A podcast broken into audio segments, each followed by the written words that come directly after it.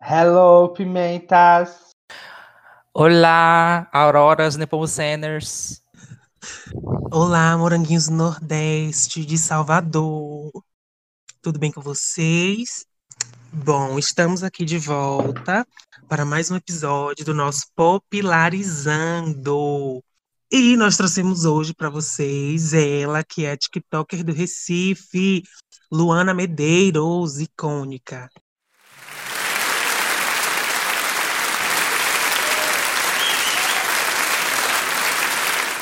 Oi, gente. Eu vou me apresentar um pouquinho antes, né? Para dar um contexto.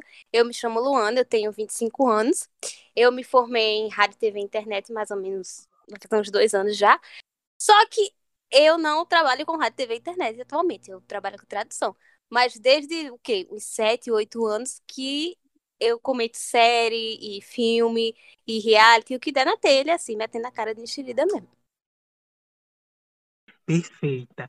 E hoje o nosso tema será sobre séries. Só que antes da gente começar a abordar sobre o assunto e falar sobre babado, roda a vinheta aí, por favor, DJ.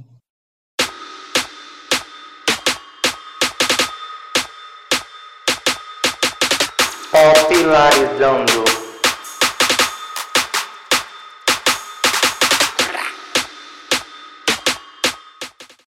Bom, como já foi dito, nosso tema hoje é séries, e eu posso afirmar que é, a série hoje para o brasileiro é como se fosse a novela, né? Principalmente com a, popular, com a popularização do Netflix, muita gente tem substituído as novelas por séries. E eu quero saber de vocês, meus queridos amigos e convidados, qual foi a sua primeira série? Qual foi aquela série que te introduziu nesse mundo que, graças, né, a ele, nós nos conhecemos e estamos aqui hoje no Popularizando. A nossa convidada quer começar? Posso começar? Luana. Eu, eu acho que assim, né? Quando a gente é criança, a gente assiste aqueles desenhos, tudo que no fim das contas acaba sendo uma série. Mas eu acho que esse não foi, né? Esse é sempre o nosso primeiro contato com série, na verdade. Mas assim, o primeiro contato com série, série mesmo, aquele atuada, atores e tal. Pra mim, que eu lembro, assim, na minha memória, foi Gospel Girl. Lá da CW, tudo. muitos anos atrás. E bem no auge do hype, assim, eu lembro que eu assisti. Eu não me lembro, foi na TV a cabo, tava passando. E eu peguei um pedacinho de um episódio e fiquei super intrigada. No meu auge dos meus, o quê? 13, 14 anos, no meu auge da adolescência, foi assim tudo, né?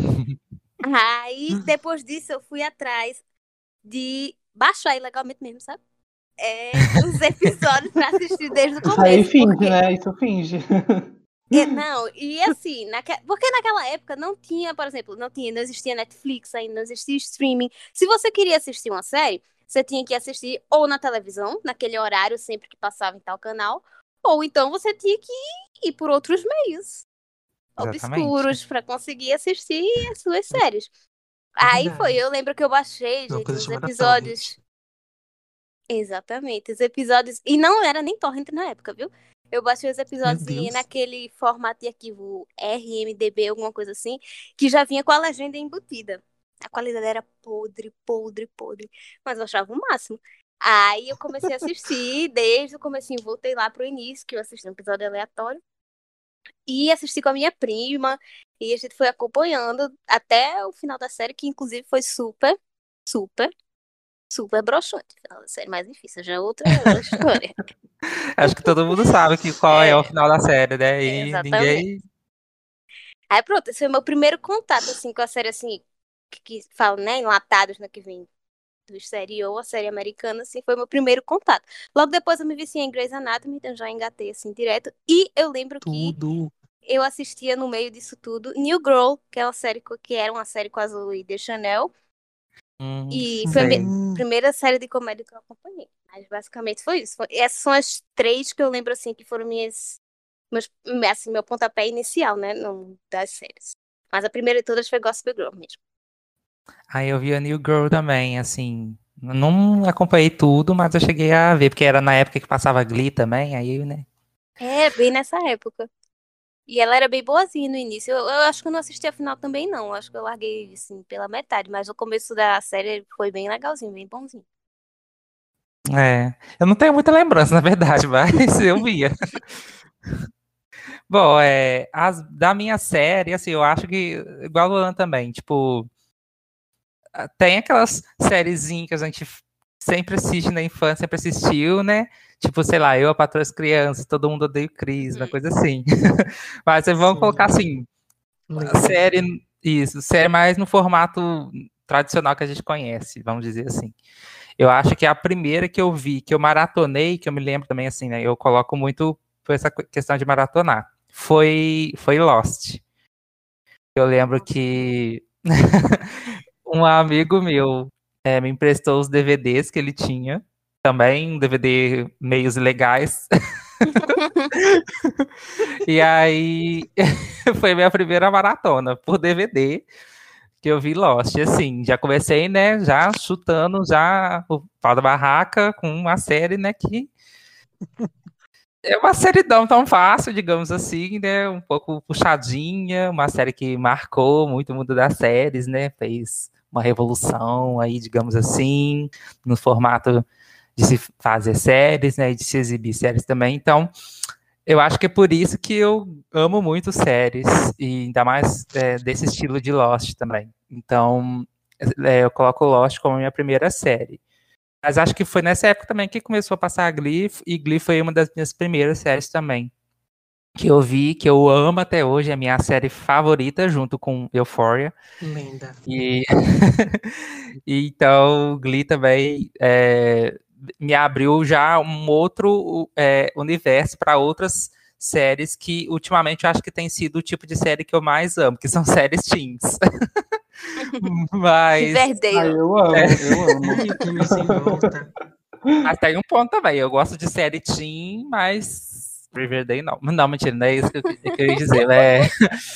Eu gosto de séries teen, mas assim, se for pastelão demais, aí eu dou uma passada. Eu não gosto, não. Mas agora. Gosto, vejo, mas aí eu finjo que eu não vi. E assim, a própria Gospel Girl era na época uma série super teen. E eu acho que foi assim, esse Glee, Gospel Girl foi o que introduziu muita gente assim no universo das séries.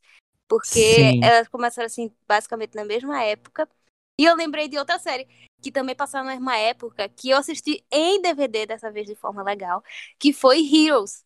Que foi uma Ai, coisa assim. Foi um. um ah, eu amo! Um, eu amo. Na época. Foi.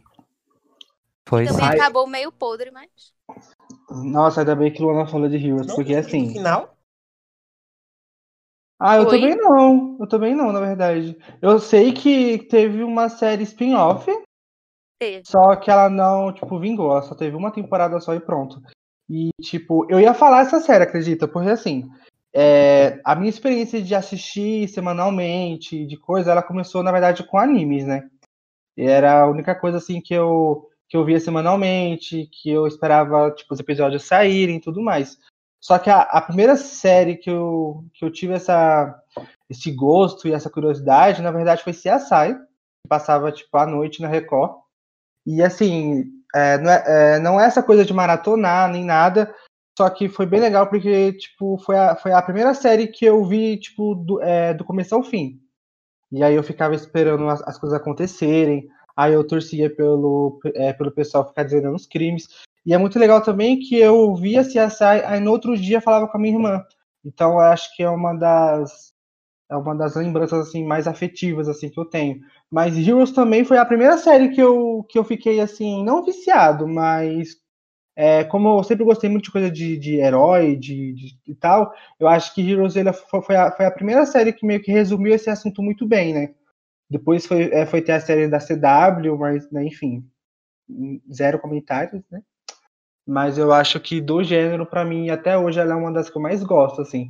Porque além do pessoal, tipo, ter o dilema com os poderes e tal. A história era muito boa. Eu gosto muito.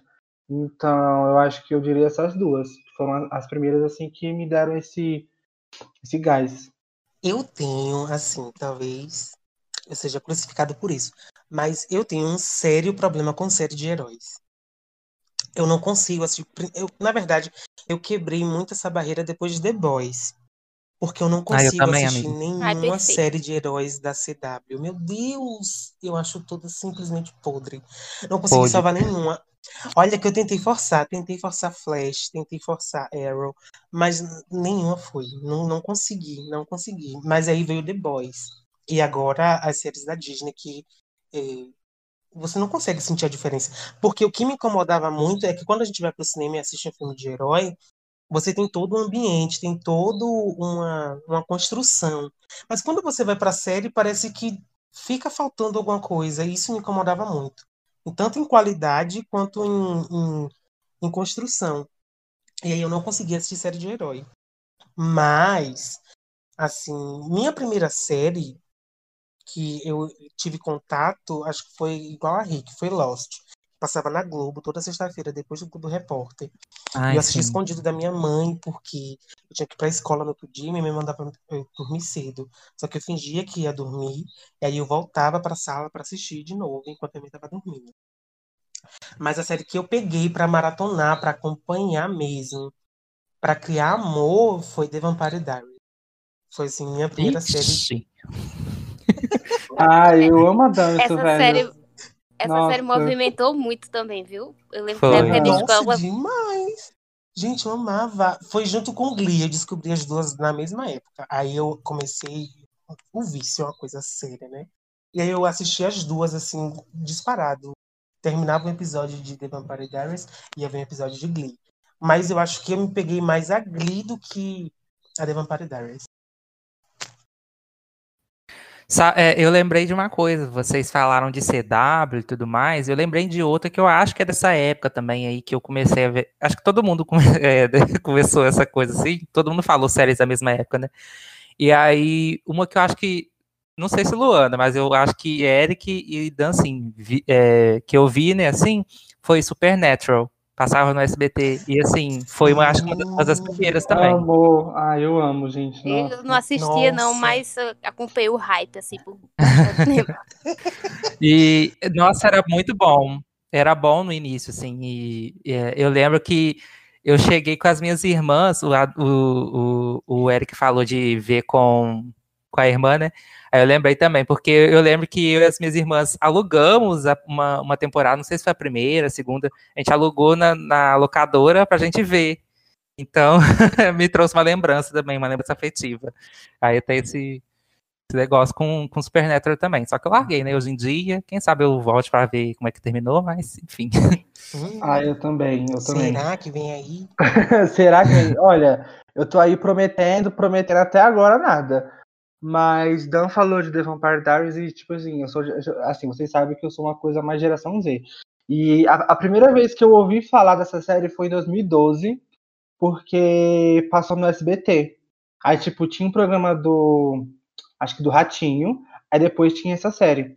E assim, nessa época, assisti tanto é, série de vampiro, série de coisa, como Supernatural, em casa era um pecado, gente. Porque minha mãe ela não podia sonhar, sonhar que eu tava vendo série de coisa. Então, assim, por mais que eu conhecesse as séries, assim, desde o começo, eu só fui começar a assistir elas, tipo assim, 2014, 15, porque foi quando eu fiquei mais crescidinho, é, tive minha. Enfim, né? Comecei a assistir as coisas mais com mais liberdade. Mas em casa, assistir série de vampiro, de demônio, gente, era proibido. Inclusive, Harry Potter, assim, já fugindo um pouco do assunto mais é, é, casa um pouco, Harry Potter eu só fui assistir todos, eu acho que. Acho que 2015, 16. Tipo, não porque eu não conhecia, mas porque aqui em casa eu não podia assistir. Aí eu só eu tinha que assistir na casa de amigo, na casa de vizinho, porque aqui em Pelo casa nossa, é proibido. É, exatamente, de loja desde sempre. A opressão, a opressão da menina evangélica. É sobre isso, é sobre isso. Mas é isso, gente. Tinha série, assim, que por mais que eu gostasse muito, eu não conseguia assistir, mas coisas, dilemas, né, da, do jovem. É, a gente estava falando, na verdade, vocês falaram sobre memória afetiva, e aí eu lembrei de algo muito interessante, né? Porque Glee foi uma série que me ajudou muito na minha formação como pessoa e até na, na aceitação da minha sexualidade. Nem me fala, Eu estava saindo da adolescência para entrar na juventude. Então foi uma série muito importante para mim. E como eu tenho uma irmã mais nova, é, quando eu vi que ela estava passando pelos mesmos conflitos que eu, o que foi que eu fiz? Eu peguei Glee com ela, baixei de forma ilegal, eu acho que todo mundo fazia isso. Baixei todas as temporadas de Glee, que na, na época acho que estava até a quarta, foi a quinta ainda, não lembro. Acho que foi até a quarta. E aí eu comecei a assistir com ela, para tentar mostrar para ela é, algumas coisas que eu tinha aprendido com Glee também, e deu certo. Tanto é que hoje a gente ainda lembra muito de muitas coisas que a gente conversava, de coisas que a gente estava passando ali naquele momento que a gente conseguiu se identificar com Glee. E eu acho que série tem muito disso que às Sim. vezes aquele momento acaba te identificando de alguma forma, ou você acaba, sei lá, é, vendo na série um momento que você está passando, uma, uma, uma situação atual, até do seu país, ou de uma situação uhum. mais militante, digamos assim. Eu acho que a série ela se comunica com você de formas atuais. Demais, irmã. Comigo foi assim com o Glee também, porque eu também vi com a minha irmã. Então, a gente. Eh, na verdade, assim, nessa época, é, ainda não estava. Eu descobri muito da minha sexualidade, mas me ajudou muito com relação ao corpo, principalmente com minha irmã também. Com a personagem da Mercedes. Nossa, foi assim, uma coisa maravilhosa. Ah, eu acho que Glee teve muito esse papel na vida dos adolescentes, né? Ela. Eh, enfim, eu tenho algumas críticas a Glee, mas eu acho que no geral ela ajudou muito o adolescente a, tipo, a se enxergar, se ver ali na tela e se entender um pouco, assim, qual é o seu papel na sociedade, que você pode ser você. Eu acho que isso foi uma coisa, assim, geral que aconteceu com o público de Glee e que foi muito importante, muito importante, eu não ver. Eu acho ah, que isso que vocês falaram... Ah, pode falar, amiga. Não, e eu ia dizer que também, tipo, por exemplo, acontecia muito também do, do inverso, né? Porque no caso de Glee era você se ver ali na tela e se identificar da sua realidade. Eu acho que também quando a gente é adolescente e começa a entrar nessas séries, tem que ter um pouco de cuidado com o que a gente assiste, porque pode acontecer o inverso. Por exemplo, quando eu assistia Gossip Girl, meu sonho da minha vida era estudar numa escola de elite feita aquela ali e viver que nem aquele povo. O que é algo muito irresponsável, se você parar para pensar, para você passar para é, jovens, né, que estão tinham o quê? 12, 13 anos na época, porque tinha muita coisa muito tosca que acontecia na série. E, tipo, isso era muito longe da minha realidade, mas você queria viver aquilo. Que é aquela coisa, né, de...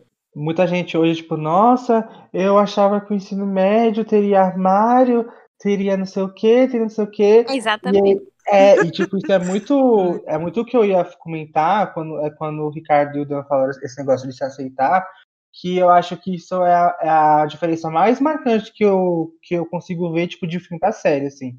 Porque a série, é, ela ser mais longa, é muito mais fácil de você viver aquela história junto, né? E aí, tipo assim, você vive essa história e você acaba, você emerge nela. E aí, tipo, você quer viver aquilo, você quer ser igual a, você quer ser igual a personagem, você quer ter aquele carro igual, você quer ter aquela vida. E eu acho que é real, como o Luana falou, é uma via de mão dupla, porque você pode tanto é, se, tipo, ser uma liberdade, você se aceita, você quer, você tem aquilo para você como uma ajuda mesmo, ou então você acaba se fechando naquilo e quer porque quer que a, que a sua vida seja é, daquela forma. E, e, criando padrões assim que você não vai alcançar, porque são irreais, Sim. não é realidade, tipo, não é realidade de ninguém, não é realidade nem da, das pessoas daquele país, na realidade, de ninguém. Aquilo é, são personagens. Exatamente. E é inalcançável. Muitas coisas que são Sim. apresentadas em tela. Principalmente, isso, hoje em dia, eu acho que o pessoal trabalha, que, que produz série, trabalha mais em querer aproximar mais da realidade, tentar. Você sempre vê um personagem que ele é assim, mais humano. Por exemplo, no Clube das Winx, é, que é Fate, né? Eu acho que é o nome da série na Netflix. Eles tiraram personagens da Flora, que no caso é uma latina, e acrescentaram a Terra, que é uma personagem que ela é gorda e tem todo esse estereótipo e tal. Eu eu tenho muitas críticas a essa série, muitas. Eu só assisti um episódio e não consegui nem terminar. Mas ah, eu, eu foda, com coragem. Eric amou.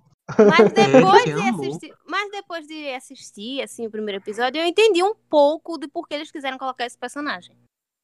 Eu entendi um pouco. Eu, eu acho que eles fizeram da forma errada, mas eu entendi um é, eu ia pouco falar isso, amiga. Esse personagem. Mas, enfim, o ponto era que eu acho que hoje em dia eles têm, é, o pessoal que produz as séries, eles tentam mais colocar essa representatividade, incluir mais formas, incluir mais pessoas diversas, mais seja de corpo, seja de orientação sexual, enfim. Eles estão tentando meio que corrigir isso, porque antigamente, gente, eram umas coisas assim absurdas que aconteciam nessas séries adolescentes. Que se você parar pra assistir Não, uma cena, mesmo. você vai ficar, meu Deus, é muito absurdo. Lu, sabe uma série que causou essa sensação em mim? Eu não sei se vocês já assistiram.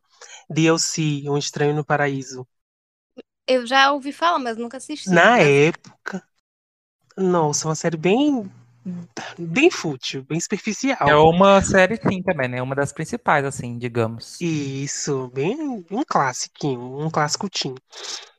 E na época eu assistia, tipo, amava, achava super uma coisa assim bem bem dramática, sabe? Bem dramas adolescentes.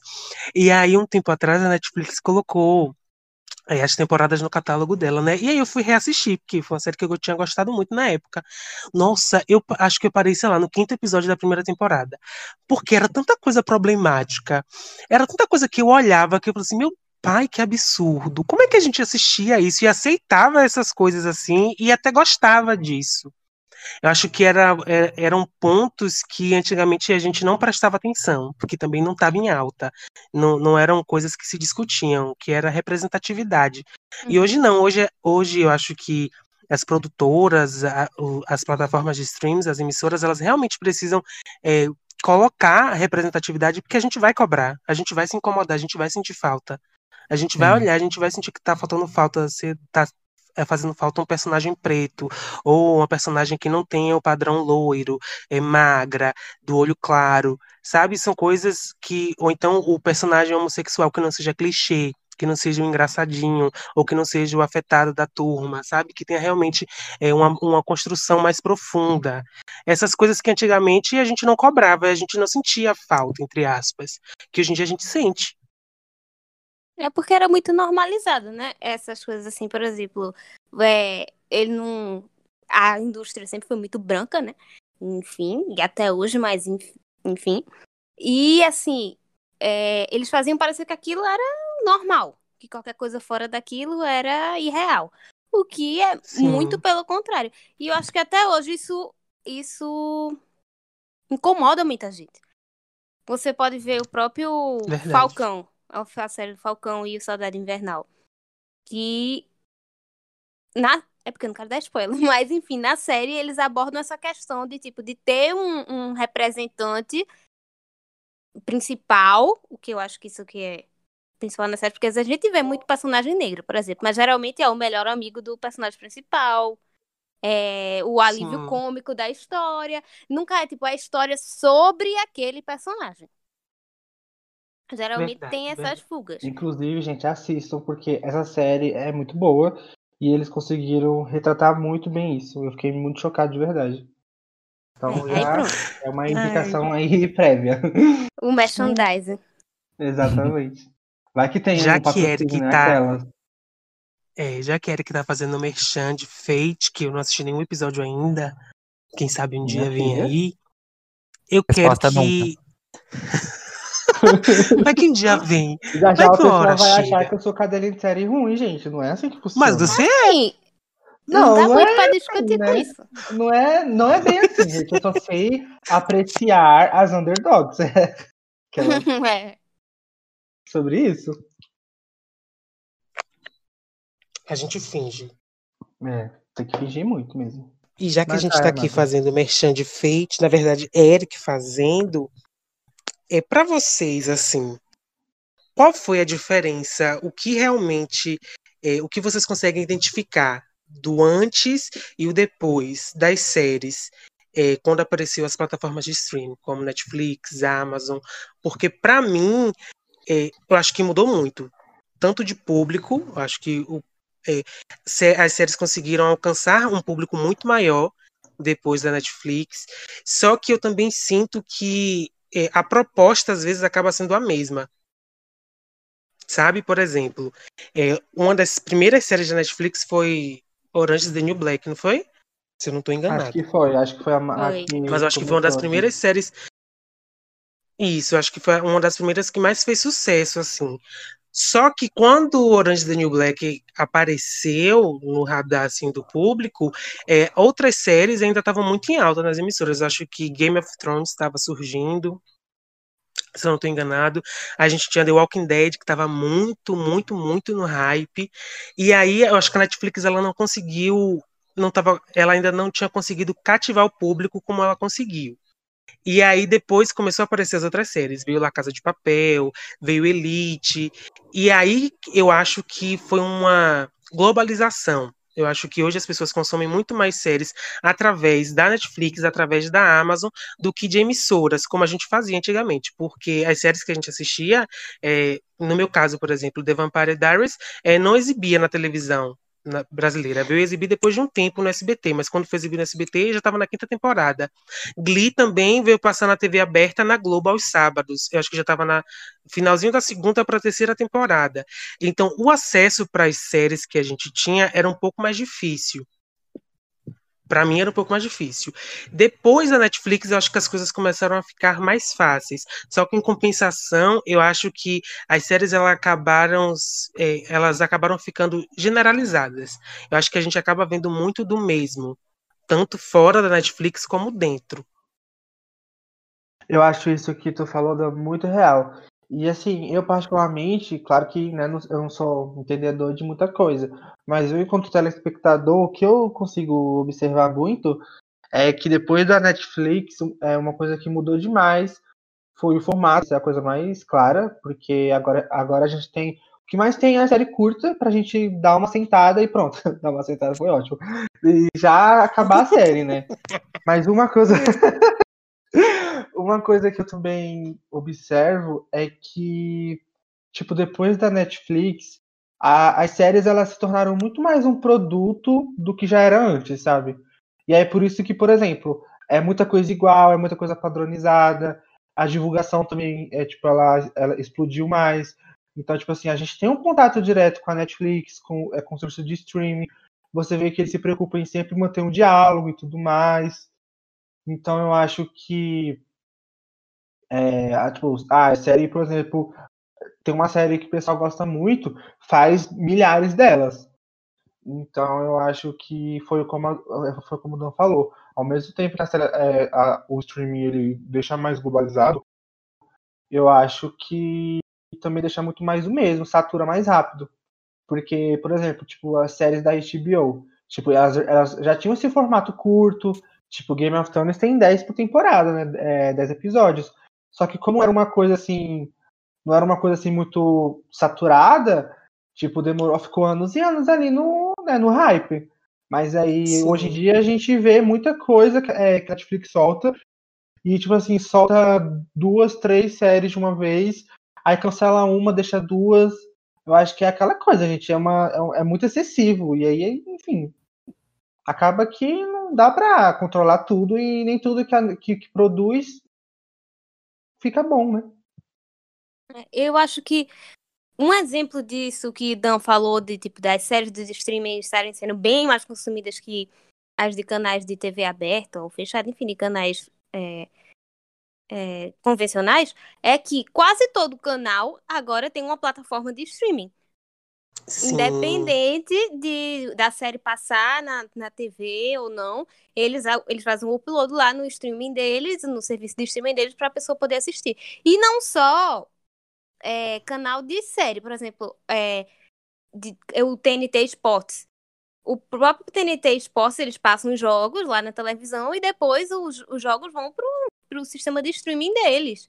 Para se a pessoa quiser assistir depois e tal. Porque o público, ele não aceita mais sentar ali na frente da TV para assistir o que ele quer, para assistir algo que é demandado para ele. Ele quer poder fazer o, o próprio cronograma dele, tanto de horário, tanto de, de, do que assistir, fazer a própria grade de, de programas dele. Ele quer assistir aquilo na hora que ele quer, tipo, aonde ele estiver. Ele não tá, ninguém tem mais aquela paciência de sentar e acompanhar naquele mesmo horário todo dia, até porque a vida da gente hoje em dia é muito corrida. Você tá em todo canto toda hora. e tem mil coisas para fazer e tá fazendo sempre uma, duas, duas, três coisas ao mesmo tempo. E eu acho que os sistemas de streaming facilitaram muito isso né, no sentido. Isso também é um reflexo das séries serem mais curtas hoje em dia. Porque Sim. uma série, uma eu tiro por mim. Eu quis começar a assistir Fargo. A Far, o Fargo tem na, na Netflix. Eu comecei Tudo. a assistir. O, primeiro episódio tem uma hora. No primeiro episódio eu já não aguentava mais. Porque, porque é, a série é muito boa. Eu consegui pegar a qualidade dela no primeiro. Eu assisti, eu acho que cinco episódios. Mas, assim, eu não tenho mais o spam, a, a atenção spam, de ficar uma hora na frente da TV sem parar assistindo série. Eu não, eu não consigo mais. Eu tenho dificuldade hoje em dia. De estar tipo, tá focada na só fazendo aquilo ali e tal.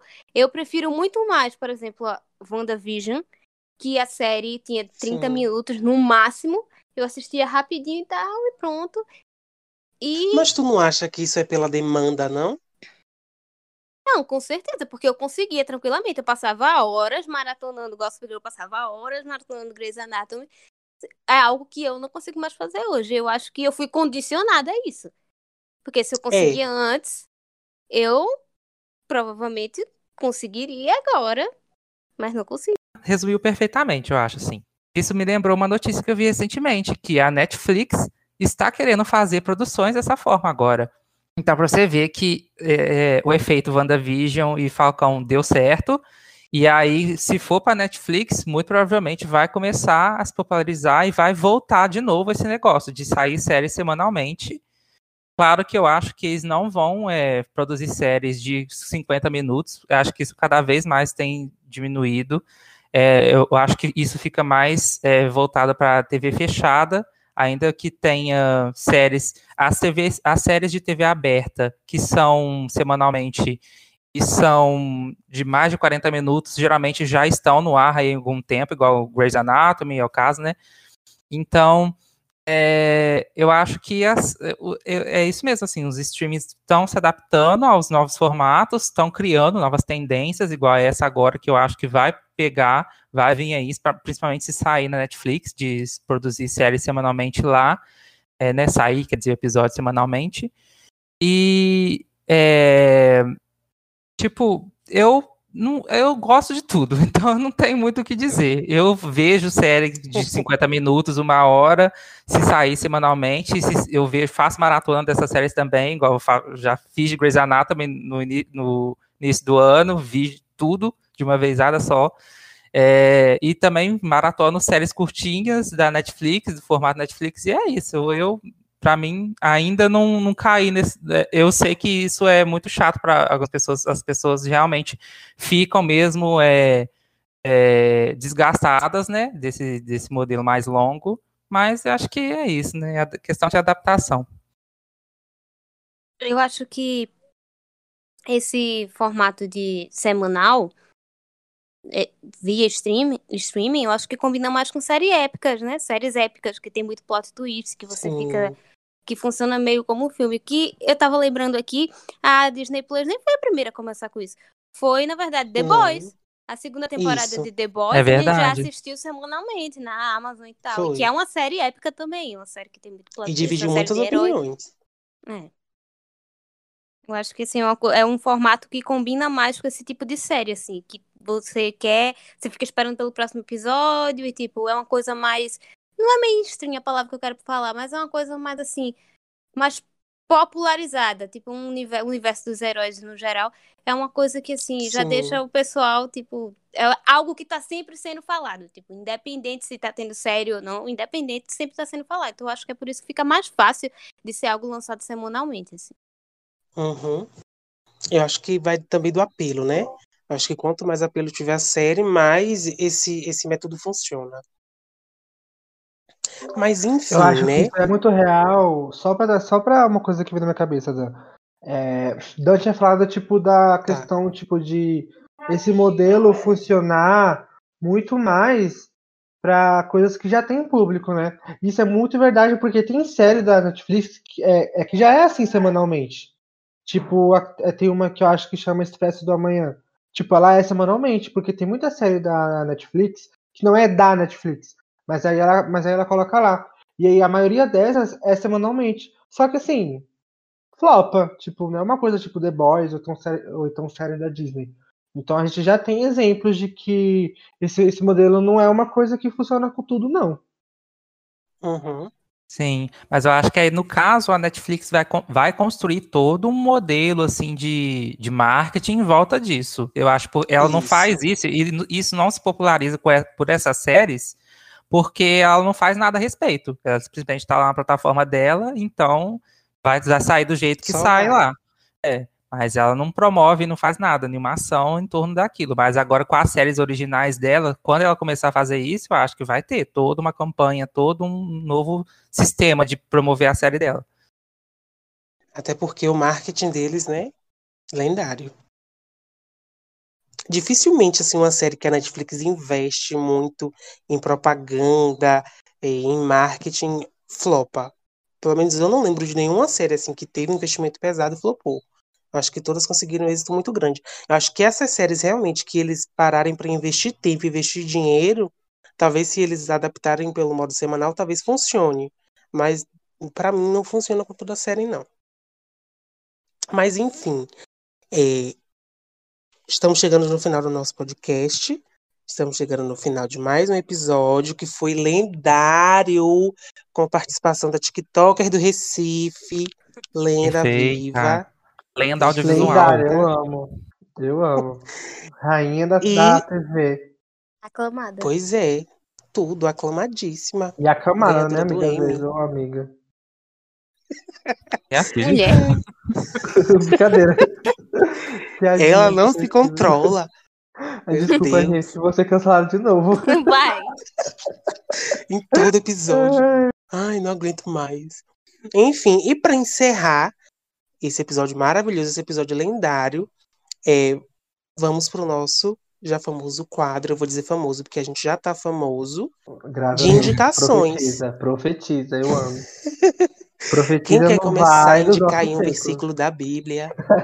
A gente pode, assim, fazer, sei lá, três indicações cada um, pode ser? Isso, faz um top 3, tá ótimo.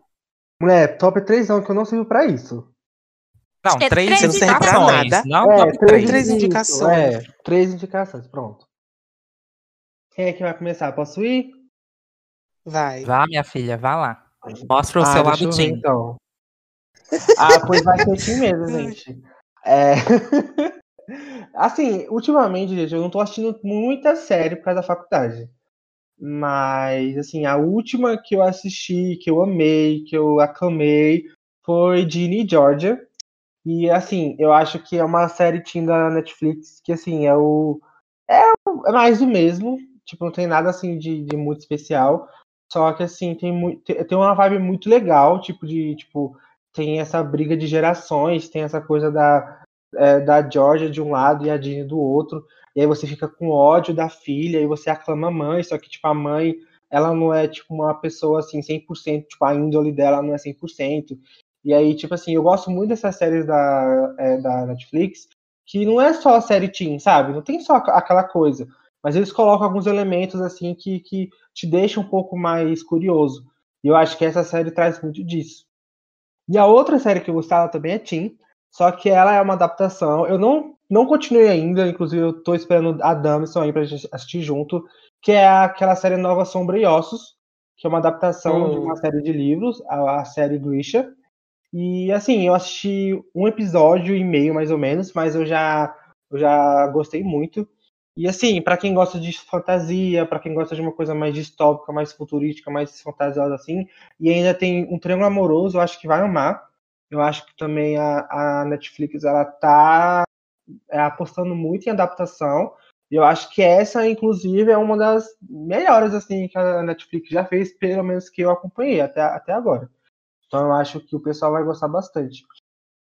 Agora sim, em último, eu vou indicar o meu amor, Amorzinho da Minha Vida, para quem não, não assistiu ainda. É, eu acho que é um pecado e eu não consigo não indicar Grey's Anatomy. Eu sei que, uau, Grey's Anatomy, todo mundo conhece Grey's Anatomy, mas eu acho que não tem é, é, tempo ruim ou bom para assistir. E, enfim, é, se você tá triste, você vê, se você tá feliz, você assiste. Enfim, tem um episódio para você guardado lá e vai lá assiste e é ótimo. Você vai chorar? Vai. Vai, vai, vai, vai ficar em depressão? Vai, mas é ótimo. Ai, danos emocionais que só Grey's Anatomy causa. É sobre isso. Ó, oh, talvez. Na verdade, eu tava tentando pensar aqui o que eu ia indicar, meu pai. Mas em primeiro lugar, não tem como. Assim, eu acho que todo ser humano deveria assistir essa série. Não só pela história, mas pelo nível de qualidade. Eu digo assim com tranquilidade que é uma das séries mais bem feitas que eu já vi na minha vida. E Rick tá de testemunha, ele pode comprovar. The Crown. Amém. Todo mundo deveria assistir The Crown. É assim, a... nossa, essa série é uma lenda viva. Eu não consigo nem, nem descrever. Minha segunda opção, assim, minha segunda indicação, na verdade, eu vou dizer This Is Us. Porque pro momento atual que a gente vive, nessa loucura de pandemia, é, e a gente está cada vez é, mais cansado psicologicamente, principalmente a gente que vive no Brasil, eu acho que é uma série que consegue ser uma válvula de escape, sabe? É uma série simples, não é uma série extraordinária, mirabolante, que tem coisas sobrenaturais ou enredos lúdicos, nada disso. É uma série simples da vida real, que muitas vezes você consegue se identificar em alguns personagens ou em algumas situações, e em alguns momentos é como se essa série conversasse com você, sabe? É como se fosse uma conversa. Muitas vezes, para mim, This Us funciona como uma terapia. Então, eu super indico, acho que todo mundo deveria assistir This Us. Perfeito. Minha terceira indicação, eu acho que vai ser uma coisa mais, assim, mais, mais teen, mais superficial. Mas que eu acho que foi uma das minhas séries apavorantes do último, do último ano. Que eu amei, eu tô muito ansioso pra segunda temporada. E eu vou roubar de Rick. Na verdade, não vou fazer isso com você, não, amiga. Pode fazer. Ai, e você ainda tem coragem de falar isso que você falou no início, a mulher. Ficou na tua cara. Perfeita, sem defeitos. É, euforia, tudo para mim. Eu não, na verdade, eu não achava que eu ia gostar tanto assim de Euforia. Mas quando eu comecei a assistir, foi uma eu me senti assistindo Glee. Foi uma identificação muito, muito, muito, muito profunda. Eu assisti com Maiara. Maiara testemunha viva. Não tinha um episódio que eu não chorava. Não tinha um episódio que eu não ficava angustiado. Não tinha um episódio. Eu me sentia dentro da série. E eu acho, assim, acho que série boa, para mim, é uma série que eu consigo me envolver, que eu consigo me ver ali dentro, como se eu estivesse vivendo aquilo. E Euforia, para mim, fez esse papel muito de uma forma assim muito muito lendária e eu tô ansioso para a segunda temporada. É a maior, né? A maior. A, melhor, garota, avisa que é ela. Eu aclamei todas as três, viu? Eu acabei todas as suas três. Ah, Vou falar agora. Base, então, não tem mais jeito. Minha filha, aceitou surta. Aturou surta. Hum. Oxe, minha filha, mas eu também amo. Eu faço tô parte tá da fanbase. Aí. Eu não tô reclamando, não, você não vem brigar no podcast aqui. ah, você não vem. vá, Rick, vá. Vou falar agora, vamos deixar a nossa convidada por último, né? Convidada especial, então ela vai trazer indicações especialíssimas. Importante. Então, eu vou indicar três séries que eu assisti recentemente. Na verdade, duas que eu assisti recentemente e uma que eu sempre indico, que eu amo, mas que nunca ninguém assiste, inclusive as pessoas aqui desse podcast. Mas enfim, vamos lá. a primeira série chama Pen 15 é, na verdade, ela meio que faz um, uma brincadeira, né? Com pênis. Ui. é assim, tá. Essa é uma, é uma série de comédia cringe, comédia cringe constrangedora. E ela, assim, ela é escrita e produzida, dirigida e interpretada por duas é, mulheres já adultas, já da fase dos 30 anos, eu acho. Só que elas é, interpreta, interpretam pré-adolescentes. Então, elas estão da escola fundamental, acho que, sei lá, tipo, seria na sétima série, eu acho, oitava série. E é muito bizarro, mas é muito bom, assim, é muito constrangedor, você dá muita risada.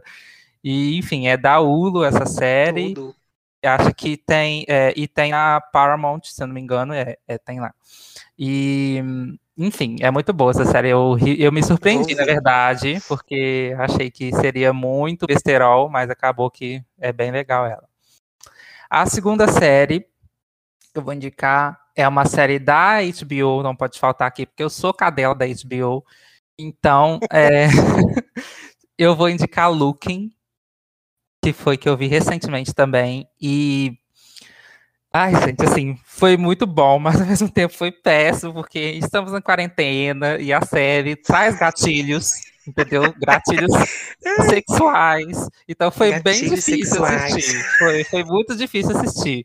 Mas quem é, é, é, é do público LGBT vai gostar bastante. É... Todo mundo que tá ouvindo, né, amigo? Todo é uma tá coisa, Por isso que eu gostei, por isso que eu amei. Mas mentira, assim, a série é legal, assim, eu acho que é, explora o universo LGBT de uma forma interessante. É muito uma série muito padrão, né? É, tem é, um ponto de vista de homens gays brancos, é, padrões, mas tem um certo, assim, alguns personagens que quebram isso e tal, e, no, e a trama em si, no geral, é muito interessante, muito envolvente, é bem gostosinha de ver também, é curtinha, então é muito boa. E a terceira e última série que eu vou indicar é a minha xodózinho britânica do Reino Unido, que é My Method Diary. É, é uma série teen, um pouco mais é, dramédia, digamos assim, né? É um pouco pesada ela, a série. Traz alguns assuntos importantes sobre aceitação, sobre é, sexualidade também, uh, questões de ansiedade, depressão. Então, uma série muito boa. Eu acho que muita série é, atual bebeu da fonte dela, mas é, infelizmente, ela não tem o reconhecimento que merece. E a série, olha, ela tem todinha disponível no YouTube. Então, assim, é curtinha os episódios, três temporadas de quatro, três, quatro episódios cada temporada. Então é perfeita, maravilhosa. Enfim, assistam. É para assistir, viu? Tudo. e então, eu tenho, na verdade, eu tinha quatro indicações, mas aí eu vou deixar uma de fora, Vai ficar aí o suspense qual que era. Que Você fala é, pra gente depois. É, as minhas três indicações. A primeira que eu acho que eu me sinto na obrigação. Sempre que alguém pergunta, ah, indica uma série pra assistir, eu me sinto na obrigação de indicar essa série, porque eu acho que foi uma série que assim, mudou. O... A televisão em si, a forma de se produzir série, tudo isso. Inclusive, foi uma das primeiras vezes que a gente viu um diretor de cinema indo pra televisão né, apresentar um, um produto pra televisão que é Twin Peaks, do David Lynch. Que a série, na verdade, é de 1990, de série de 1990, teve duas temporadas. A primeira temporada perfeita, incrível. A segunda temporada, ele saiu no início dela e ficou só nas mãos do, do, do parceiro de, de roteiro dele, aí ficou meio assim. Mas aí o final da segunda temporada é muito bom. E 25 anos depois, tem um negocinho lá na série que vocês vão entender por que 25 anos, quem assistir. 25 anos depois, a série voltou para sua terceira temporada, que tem na Netflix. É uma série de mistério, ela é super viajada, mas assim, vale muito a pena assistir, muito a pena, muito a pena, porque ela realmente ela mudou assim. Se você, você assistir e pensar, poxa, essa foi a primeira série de mistério no prime time da televisão americana e tal, passava aqui no Brasil também. É, você vai perceber assim muita coisa assim na mudança de tom que ela trouxe assim para as séries que vieram depois dela. Eu sou é, testemunha, muito boa é. mesmo. Minha segunda, minha segunda indicação é uma série que eu tinha um pouquinho de preconceito de assistir, mas que quando eu assisti eu fiquei muito viciada a assistir tudo de uma vez, que foi Schitt's Creek, que ganhou ano passado o Emmy de melhor comédia, que eu não conhecia, eu super julguei quando ganhou o Emmy, eu fiquei, nossa, que é isso, série ninguém conhece. Aí eu fui assistir depois e eu achei, assim, a série incrível. Ela tem na num canal dentro da Amazon, que é o, o Paramount Plus. E, assim, vale muito a pena assistir. Ela é muito boa, uma série de comédia, assim, super levinha e tal. E vale muito a pena assistir. A, principalmente as atuações nela são muito apuradas. E você, você, assim, pega um amor muito rápido pelos personagens. E ela já acabou, já encerrou. Se eu não me engano, teve seis temporadas. Mas vale a pena, assim, dá pra você assistir tudo de uma vez. Tranquilamente. Em uma semana, assim, você acaba. Só uma coisa, eu tô Nossa. de prova do vício da- dessa menina. Ela não parou de falar de Schitt's Creek, gente. Ela respirava essa série, então deve ser boa mesmo. Incrível, incrível. E a minha última indicação é uma série, na verdade, é uma, é uma série antológica. São bem são curtas, na verdade, de, de animação, que tá voltando pra segunda temporada, se eu não me engano, mês que vem, que é Love, Death and Robots, da Netflix. Que Tudo. muito boa. Ela, assim, cada episódio não tem ligação nenhuma entre o próximo, o que vem seguinte, mas, assim, são curtas de animação. Todas as animações, ela, ela tem estéticas diferentes, o que é muito legal. Elas foram dirigidas, escritas, produzidas, roteirizadas por diferentes pessoas. E ela é muito boa. É, As, os episódios que eles escolheram, pelo menos para essa primeira temporada, foram assim, todos são muito bons. Eu não lembro de um episódio ruim de toda a temporada. Ela começa com um curta de comédia e no meio você vai encontrar sci-fi, você vai encontrar suspense, você vai encontrar mais, vai encontrar drama, tem todos os gêneros. E assim, é muito boa. E tá voltando pra segunda temporada agora, no próximo mês, eu acho. Ou já é nesse mês, mas se não é esse mês, é no próximo. Então eu já vou deixar indicando assim a primeira temporada. Você já assiste a primeira temporada, que já vai, tempor... já vai preparado pra assistir a segunda e já engata tudo, porque vale a pena. É tudo mesmo. Lenda. Amei, amei, amei. Bom, gente, tá, chegamos ao final de mais um episódio, né? É, sigam a gente aqui no Spotify, que é a nossa principal plataforma, mas é, se você estiver assistindo isso em outras plataformas, por favor, diga pra gente em qual delas você está assistindo. E sigam a gente também no Instagram, arroba podpopularizando, porque é muito importante o seu follow lá, vai ajudar a gente bastante, tá? Então a gente se vê semana que vem e gatinhas se despeçam aí, por favor, para o público. Beijo, meus amores. O papo foi ótimo. Até a próxima semana. Se vocês tiverem alguma sugestão também de tema, manda no nosso e-mail. A minha secretária, Eric, vai falar o e-mail, tá? E até a próxima. Minha Beijos. filha, para de ser doida. Secretário o quê, palhaça? Nossa, ô menina chata, meu Deus. Mas é isso, gente. É, boa noite, lá, bom dia, boa tarde. Eu não sei que horas você está ouvindo o podcast. Só para reforçar, siga nossas redes sociais, nosso Instagram. Lá vai estar sempre indicando quando que vai ter podcast, os, os- os próximos temas. E caso você queira mandar sugestão, queira falar com a gente, é só mandar e-mail para é, popularizando, não é popularizando, é popularizando podcast@gmail.com. É só você mandar sugestão de temas, é, tudo que vocês quiserem falar pra gente que a gente vai responder vocês. Ai, gente, eu queria agradecer o convite, eu gostei muito, espero ser convidada mais vezes para comentar mais coisas. E, e sigam as bonitas em todas as redes sociais possíveis, porque elas são perfeitas e vale muito a pena, eu garanto para vocês, acompanhar em todas as redes sociais. Oh.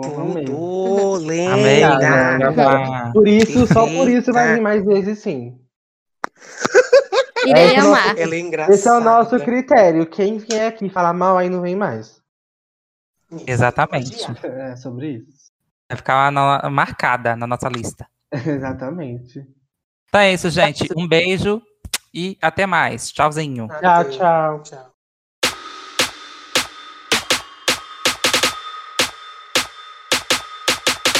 Popularizando.